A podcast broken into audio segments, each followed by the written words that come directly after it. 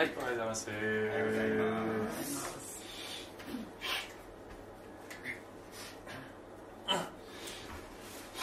すねクリスマスも来週だというのにまだ人の働きの話をしているというふうに思っているかもしれませんが ちゃんとクリスマスに絡めていきますからね。えーキルケゴールというですね、えー19世紀の哲学者であり神学者である人が、まあねえー例え話「偶話」を書いてるんですが、えーこね身分の低い娘に恋をした王様の話っていうねあるんですね。で、えーそれをこの前の教会にいた時に劇にしたんですね。こういう劇。懐かしい。ね、私王様の役で後ろにこう専門家この時から一緒に劇やってるんですけど これ6年67年ぐらい前なんですけどね。この話どういう話かというと、まあ、あの実際のキルケゴールの話をだいぶこう肉付けしていろいろ膨らませてストーリーにしてあるので、まあ、変わってるんですけど、えーキルケゴールがね書いたのはねこの身分の低い娘に、まあ、ある強大な力を持つ世界で一番力を持つこの王様が恋をしてしまったと。そして、えーこの女性にえ自分の愛を伝えまた彼女に自分を愛してもらうためにはどうしたらいいかと考えるわけですね。え彼女にたくさんの宝石を送ったらいいだろうかと、ね、そしたら彼女は喜ぶだろうか。そしたら彼女は自分を愛するだろうか。王様としては、えー自分をね、えーに感謝してくれるくれるかもしれないけれども果たしてありのままの自分を愛してくれるだろうか？あるいは軍隊で、えー彼女の家にお迎えに行って私の妻になってくださいと言えば彼女は、まあ、ついてきてくれるかもしれないですけども女王になってくれるかもしれない。だけど、えーその時に彼女が自分のありのままを愛してくれてるとどうしてわかるだろうか？王様としての自分ではなくて、えー私を真の愛で愛してほしいそうじゃないと意味がないというふうにこう王様は考えそして悩んだ挙句この王様はこの王座を捨てて王冠を捨ててそして貧しい身なりになってでこのキルクエゴールの話ではね木こりになるんですけどこの劇ではちょっと変えたんですけどね。彼女のもとに愛を伝えに行くっていうねそういう話なんですね。でキルケゴールの話はそこで終わってるんですがこの劇では、えーまあ、王様がこの娘の身代わりになって死ぬっていうとこまで、ね、全部あの話を作っちゃったんですけど、えーそういう劇でした。で、えーできればこの教会でもいつかこれをリメイクしてもう一回やりたいなと思う。40分ぐらいのねなかなかの対策だったんでこれね対策でしたね。頑張ったねあの時はね、えーそういう話です。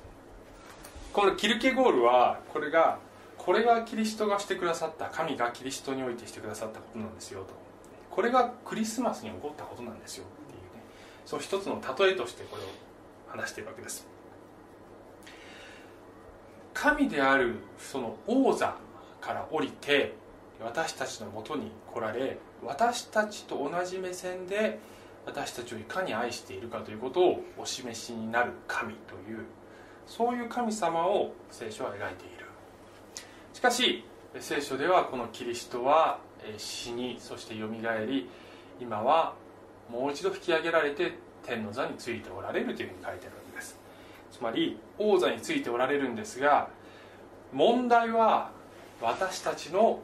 心の王座にもイエス様がついておられるかどうかということであります、えー今日の話のポイントは 日々の生活でイエスに王座を譲るということです。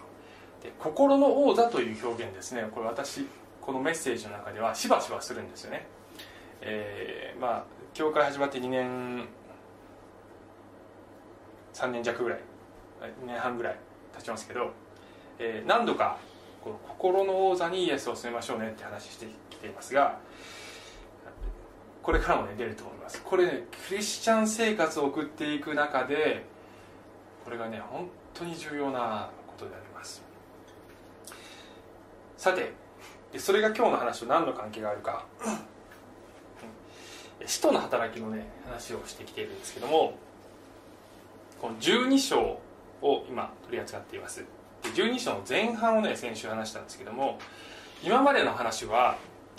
えイエス・キリストがこの地上を去られそして、え弟子たちがこのイエスという方は死んでそしてよみがえって復活して私たちはイエスに会った。復活したイエスを私たちは目撃した証言者なんだというふうに、え福音を伝えていくその中で、えたくさんのこのですね、え迫害を受けていくんですがそれにもめげずにどんな抑圧にもめげずにこの福音をね述べ伝えていく。でユダヤ人の中だけではなくて、えーこの違法人ユダヤ人以外の外国人にもこの福音が伝わりどんどんこの福音が伝わっていきました、えーというところです。しかし先週の話ではこのユダヤ人のこの当時の王様であるヘロデ王という人がですね、えーこの使徒たちのリーダーであるまずヤコブという人を殺しましたというねヤコブという人が殉教しましたという話でした。そしてその次にこのペテロというこの代表者を、え捉えてこのペテロをも殺そうとしたんだけれどもそこを神様は、この天使を通してお救いになりましたというのがこの先週の話でした。さてこのヘロデの話が今日は続くんですね。このヘロデの、ヘロデ王様の正式名称はヘロデ・アグリッパ一世で先週も言いましたがこれはイエス様が生まれた時に出てくるヘロデ大王の孫であります、ね、孫であります。代々どうしようもない王様なんでね。代々どうしようもない。で、えー代々この神様に対して、えーこのね本当に罪を犯している王様だと。で、えーこの20節からいくと、えさてヘロデはツロとシロンの人々に対してえ強い敵意を抱いていた、ね、っていうところ。でツロとシドンというのはですねこれは、まあ、エルサレムから北に160キロ上がったくらいのところのこの海沿いの町だったんですよね。で、えーまあ、ヘロデがこのツロとシドンという町の人々と敵対関係にあった。その理由はよく分かりません、まあ、政治的な問題があったのかはっきりと書いていないし分からないんですが何かしらのね境がありました。というわけです。そこで彼らは皆で揃って彼を訪ね王の侍従プラストに取り入って和解を求めた。その地方は王の国から食料を得ていたからである。要するに王様が治めているその、えー地方から食料を得ないと、えー、ツルオとシロンの人たちは食っていけないと。で王様から嫌われるともう困って困っちゃうと。なのでもう勘弁してくださいと、えー王様仲良くしてくださいよ。ということでこの和解を求めてえー言ったわけですよね。そしてこの21節定められた日にヘロデは王服をつけて王座につき彼らに向かって演説を始めた。そこで民衆は神の声だ。人間の声ではないと叫び続けた。これはツロドとシドンの人たちが あが王様万歳ってだから気に入ってほしいから。ね。本当に感動してるかどうかはまあ相当疑わしい、うんこの王様に気に入ってもらうために「王様素晴らしいよ神様ですよ」やったと。するとたちまち主の使いがヘロデを撃った。ヘロデがヘロデが神に栄光を期さなかったからである。彼は虫に噛まれて息が絶えた。でこれはですねあのまあ虫に噛まれて息が絶えたっていうのはおそらくはえー神学的まあその研究上はですねこれはブーンって蜂かなんか飛んできてプチって刺したっていう感じではなくてえーおそらく内臓のこの強い痛みを伴う病気が突然襲ってきてそしてえー数日かかって死んだんであろうというふうに言われている。でそういう死に方を虫に噛まれて死んだっていうらしいです。当時の、ね、表現でね。なのでちょっとねイメージがあったかもしれない。まあいずれにしても神様が、えー彼に裁きを下しました。ユダヤ人の王でありながらですね、えー神に栄光を期さない。ユダヤ人の王であるという立場はこれは特殊な立場であります。神様のこのとの特別な契約に入った民の王ですから旧約聖書の時代でもユダヤ人の王様という王様というのは素晴らしい特権もあるんだけども責任もある。その責任ゆえに神に反抗した時には神様から特別に、え、厳しい裁きを受けてます。それと同じことがこの旧約の時代に入ってもまだ、え、起こったということであります、え、そして、えー、このね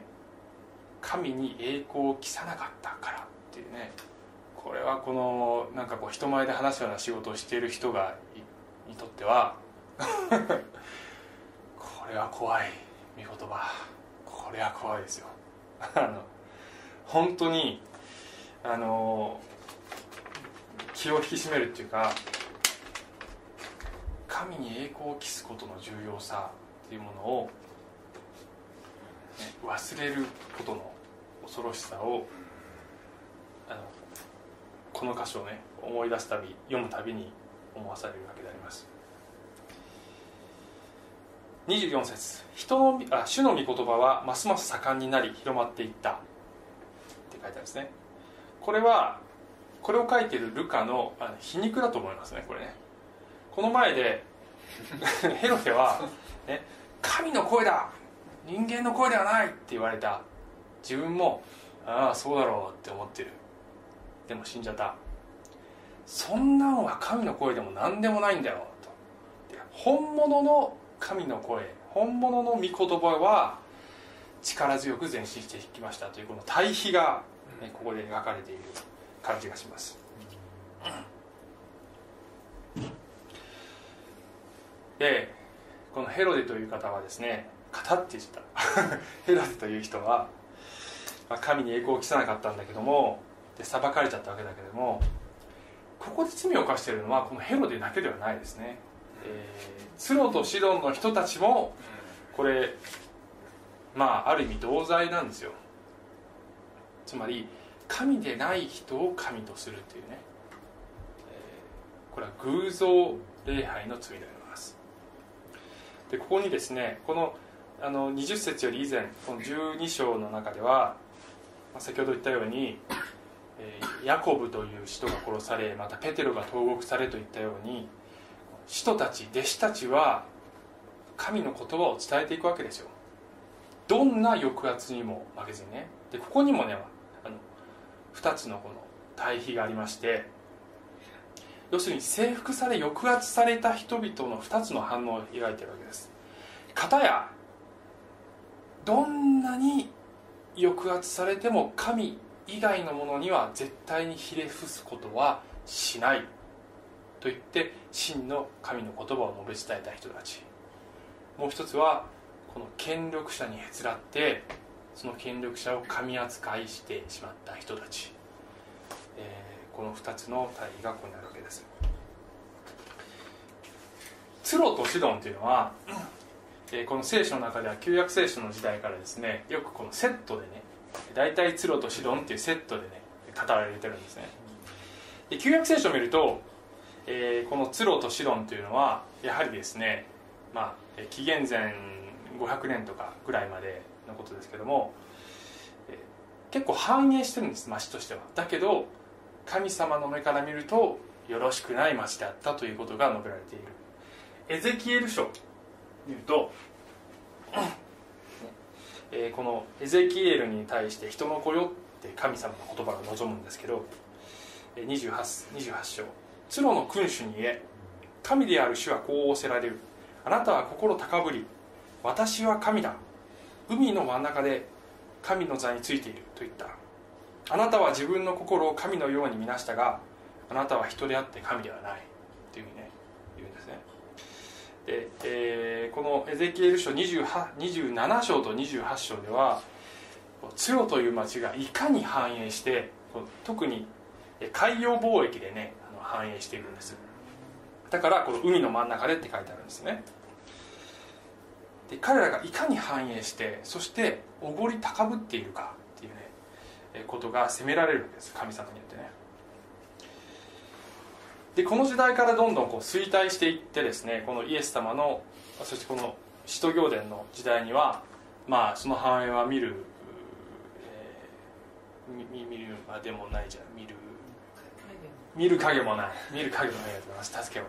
見る影もないわけで。であの食料を他から得ないともうやっていけないというような状態なんだけども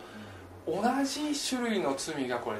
続いてる感じがしません？つまりここでは繁栄してる時は自分は神だというそして、えー、繁栄してない時には強い人がいたらその人が神だ。って言ってその人にへつらうというこういうですねどちらにしても偶像礼拝ね。どちらにしても偶像崇拝の罪を犯している。でこのですね、えー、ツロに対するこの神の警告っていうのは、えー、このツロの君主っていうふうに言ってるんですけどもこれ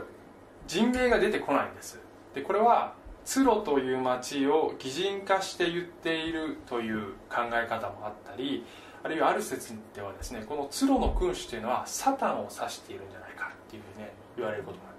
でサタンというのはイザヤ書の方で、えー、このですね非常にあなたは美しく繁栄していたが、えー、あなたは自分が神の座に登ろうとしたんだということでだからあなたは地に落とされてしまったっていうふうに言われてるわけです。つまりサタンという神様のこの敵であるサタンというのはもともとは天使だったんだけれども神のようになろうとしてそして、えー、裁きを受けた。そそれとこの構図がねこの27章27章と8章の構図がすごく似てるということでツロの君主はこれサタンとかぶらせてるんじゃないかっていうそういう説もあるんですよね。いずれにしても悪魔もこれね神じゃないんだけど神になろうとしてますね。そして皆さんご存知のように、えー、このアダムとエヴァが罪を犯した時サタンがアダムとエヴァにどのように誘惑したかというとこの木の実を食べたらあなたは神のようになれるんだよっていうふうに誘惑するわけです。それが人間の罪の起源ですよね。ですから真の神を神としないということが全ての悪の根であります。それは偶像崇拝の罪であり神を神としない罪であります。そこから私たちのこの生きているこの世界のあらゆる、ね、悪の形戦争であれ人種差別であれ児童虐待であれ独裁者による抑圧であれ詐欺であれ夫婦喧嘩であれ、ね、嘘であれ、えー、全てのこのこの世の悪は神を神としない。神である方を王である方を王座に据えないということが根っこにあってそこから派生して悪が発生している。ということができる、えー、私のこのメッセージの中ではこの図がねよく出てくるんですけど時々出てくるんですけど、えー第一コリントのね2章を見ると、まあ、ここで全部の御言葉を載せることはしてないんですが、えー、この世の中には3種類の人がいる。ということが書かれている。2章と3章ですね。で、えー、1人は1つ目は生まれながらの人ですよ。でこのこの丸は心を表していますよ。心の中には王座があるんだよ。全ての人の心の中には王座があります。その心を何が占めているか何が、えー、支配しているか。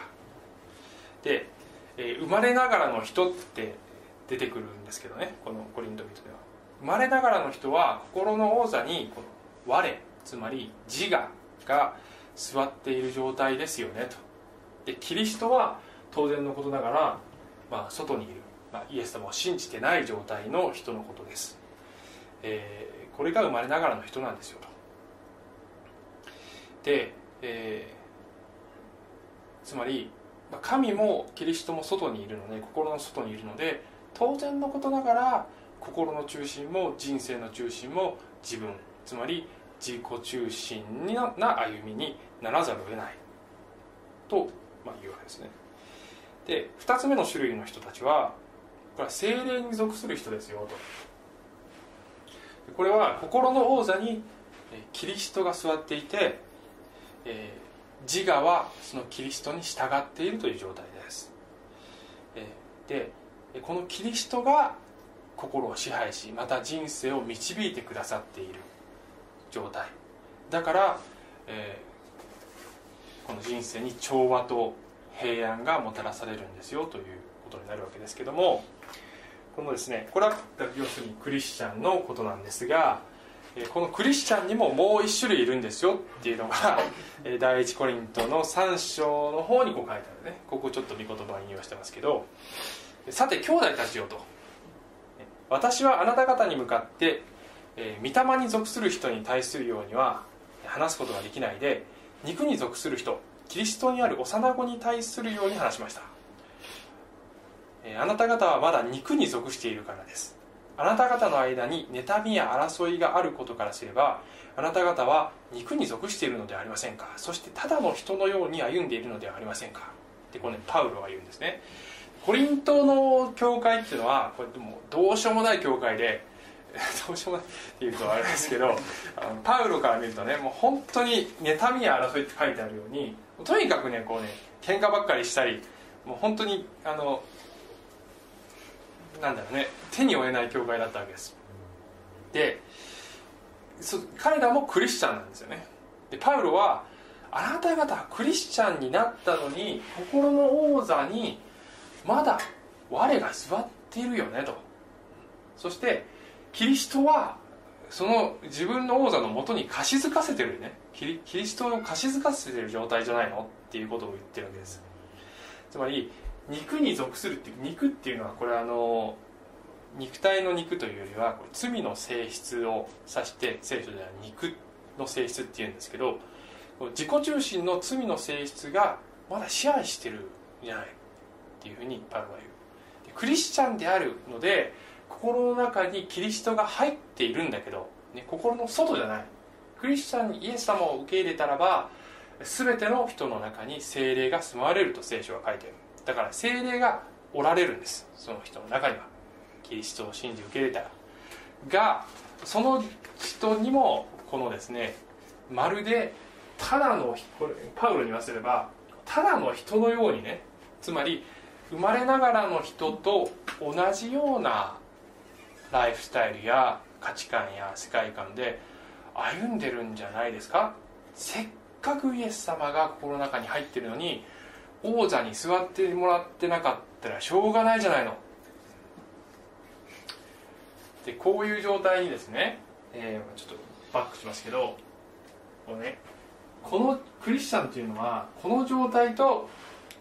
この状態をねこう行き来するわけですよね。日々行き来する。えそして、えー、御霊によって歩むということは先ほどのこの状態がどれぐらいこの生活の中で続いているかということがこの御霊によって歩んでいるかどうかということに、えー、なってくるわけです。だけど罪を犯して、えーね、この状態になる。今日今朝私7時に起きようと。7時に起きようと思ってセットしてたのにねあの寝坊して8時になってしまった。朝ちょっとこのね仕事をする予定だったのに1時間もこうロスしてしまってこう起きた時もすっごいイライラして イライラして、えーこれ、ね、妻と話してても別に喧嘩じゃないですよ。喧嘩じゃないけどこうちょっと話し方にトゲがある、うん、そういう感じになりますね皆さん時々ね。予定通りにいかない、ね、寝坊した。仕事できなかった。みたいなこういう状態。こういう状態。で妻がね優しく、ね、急いでてもカリカリしないで。って言ってそうだ今日はこういうメッセージをする予定だったんだ俺は。この状態に右側の状態に戻していただかなければもう一度キリストに王座に通過ついていただかなければと祈り直すことができたのは妻の助けによる、えー、助言による、えー、ものでありました。でこの状態とこの状態どちらにいるでしょうか。この状態にいるなと思ったら急いで罪を告白しもう一度イエス様王座に座ってくださいと言おうじゃないですか、えー、人は王座に座りたがるんですけども王座から降りてきてくださった方がいます、えー、キリストは神の見姿であられる方なのに神の在り方を捨てることができないとは考えないでご自分を無にして使えるものの姿をとり人間と同じようになられたのです。キリストは人としての性質を持って現れ自分を低くし死にまで従い実に十字架の死にまでも従われたのです。それゆえ神はキリストを高く上げて全ての名に勝る名をお与えになりました。キリストは神の見姿神と等しいものだったんですよと。王座についておられたんですよと。だけど降りてこられたんですよと。いうふうに言われるわけです。このですね神になりたがる人間に対して神である方の驚くべき行動ですよこれは。もうねあの俺が神だっていうふうに主張し続けるんじゃなくて神になるなりなりたがる人間に対して神である方が人間になったっていうね全く真逆のことを神はされたんです。そのことによってへりくだるとはどういうことかというこの模範を体現された。それがクリスマスなんじゃないでしょうか。話ちょっと飛びますけどね。あの皆さん AKB48 って知ってます？知ってる今あの朝ドラ朝ドラの主題歌歌ってるでしょ今。皆さん嵐って知ってますか？えー、アイドルグループですよね。アイドルグループ。アイドルって偶像っていうでしょ？アイドルグループって直訳すると偶像集団 なわけです。直訳するとね。そう、はい、直訳すると偶像集団です。別にそのそのだからね彼らの職業を批判してるんじゃなくてアイドルという言葉をねエンターテイナーって言えばいいわけですよ。だけどアイドルっていう言葉を使うから、まあ、英語でもそうなんですけど、えーまあ、非常にねこの よろしくない響きがあるわけですけど、まあ、アイドルグループですね。芸能人を見るとちょっとこう得した気分になりません？そうでもないですかね。まああの年あの私もこう40 41歳になって、まあ、そんなにね芸能人見たからっつって別にキャピキャピしなくなりましたけど この間私芸能人の模擬挙式のね知識してちょっとだけテレビに出たんですけどね、はい、ほんのちょっとだけ出ました。有名な芸能の芸能人の方のチュートリアルの徳井さんっていうねまあいいや、えー、出ました、まあ、ちょっとだけ得した気分になりましたね、はい、で模擬挙式。あそうそうそう。あのホテルの。で模擬挙式です。でまあ、今はねそんなにこうそんなことではしゃぎませんけどそんなには。でもちょっと得した気分になりましたね、えー、若い頃は大学生の時はもうもうちょっとねキャピキャピしてたかもしれませんある時私東京の上石神井というところで、えー、大学生活をね送ってアパートに住んでました。姉と2人で住んでました。そのアパートの4階に住んでたんですけどもアパートの目の前にコンビニがあってある時ですねそのコンビニの前に人だかりができてる。何だろうと思うとドラマのロケ。何のロケだったか。これこのドラマ。お中山美穂さんと木村拓哉さんがいたのそこに。ロケやってた。で私自分のそのアパートの4階の自分の部屋のベッドからに寝転んでそのロケが見えるという状況。で姉と2人でねずっとこうやってね眺めてましたね。でねこれはね不思議な感覚でえつまりいつもこうテレビで見てるまあ言ってみれば雲の上のような存在どこか非現実的などっかにいるすごいすごい人たちが突然現実の自分の日常生活の中に介入してきたようなこれはもうね体験した人しかわからない、ね、じゃあ何で言うんだ？っ てあのすごい不思議な感覚でしたね。自分のベッドに横に殴りながらあの人たちをこうその目の前に見てるっていうね。それで、えーこう窓から見てるとですね向こうの方に来ていた木村拓哉さんがこちらの方をちらっと見たような気がした、ね、多分向こうもこっちを意識してるなぐらいに。ああそこの窓で見てる男はただもんじゃない。木村さんも思ってたんじゃないかなと思うんですけど。で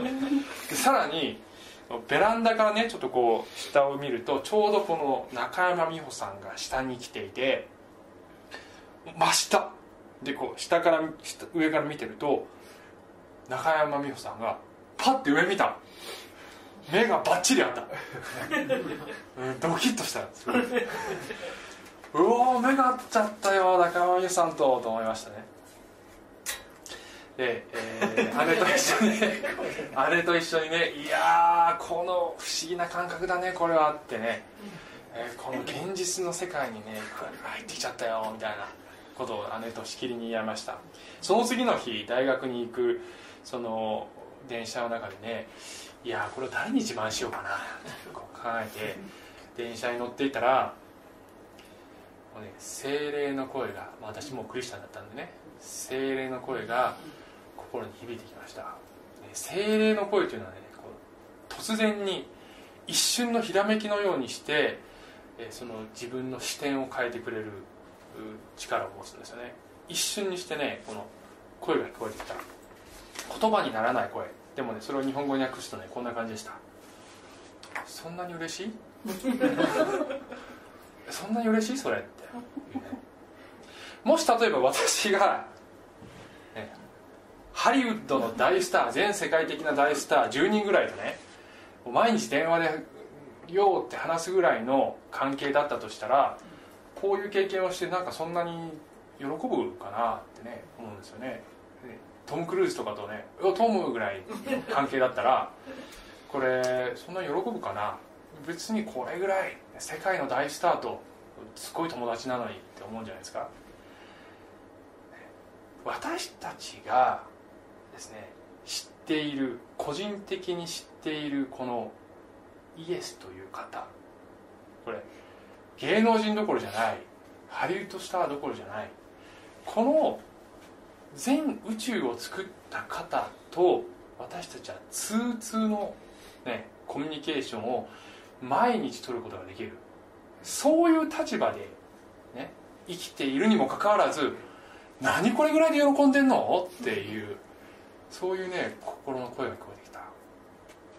これは別にですね皆さんが何かの好きな有名人がいることが罪だとかその人に会ったら喜んじゃいけないとかねそういうことじゃないですよ。そんなことがポイントではなくて、えー私たちがどういう方としこのですね最高の親友でになっていただどういう方に最高の親友になっていただいたのかというこのことの凄さをですね、えー私たちは知らなければいけないと思いますね。でクリスマスというのはこの方が王座から降りて、ね、こういうふうに書いてます。あ、えーヨハネによる福音書ではヨハネによる福音書ってこの言葉から始まってる。初めに言葉があった。言葉は神と共にあった。言葉は神であった。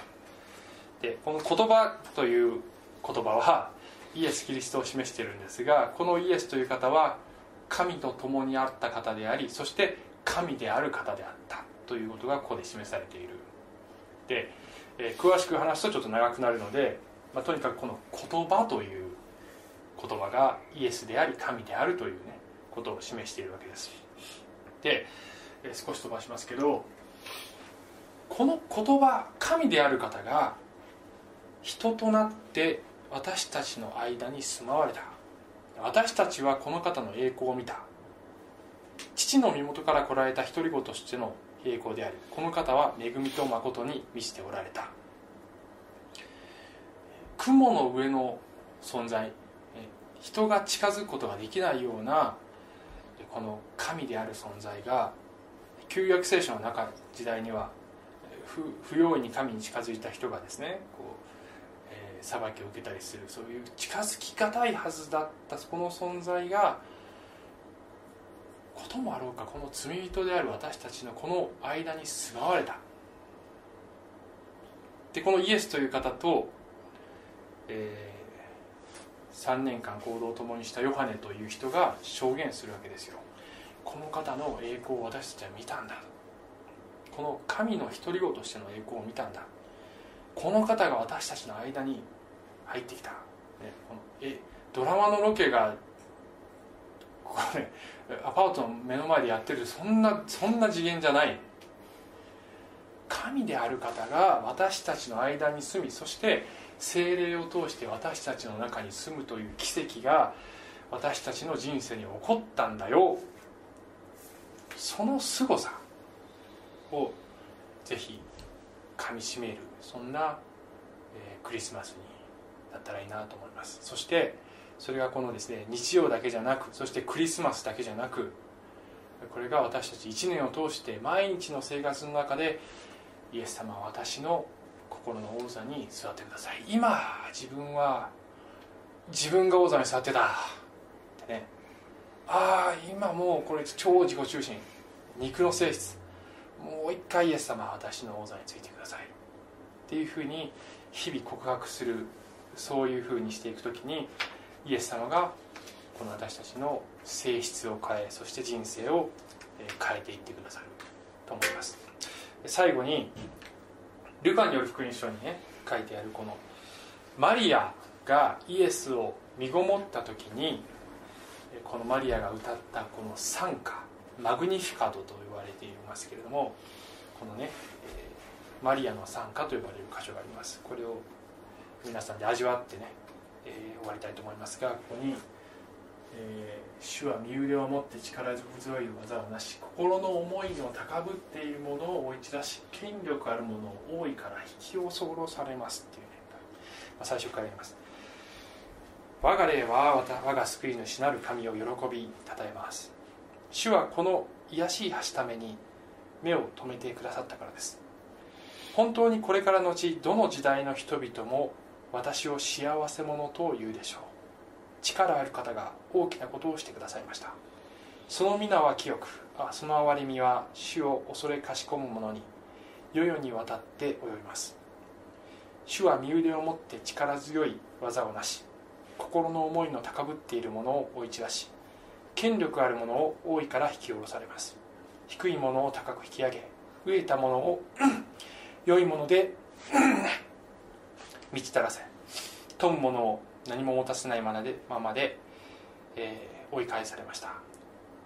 主はその憐れみをいつまでも恐れない忘れないでそのしもべイスラエルをお助けになりました。私たちの先祖たちアブラハムとその子孫に語られた通りです、えーイエスが私たちの王であります。私たちが王になるんじゃなくて私たちが神になるんじゃなくて神である方を神としようじゃないですか。お祈りします。愛する天のお父様私たちはいつも自分が神になりたい。自分が栄光を手にしたい、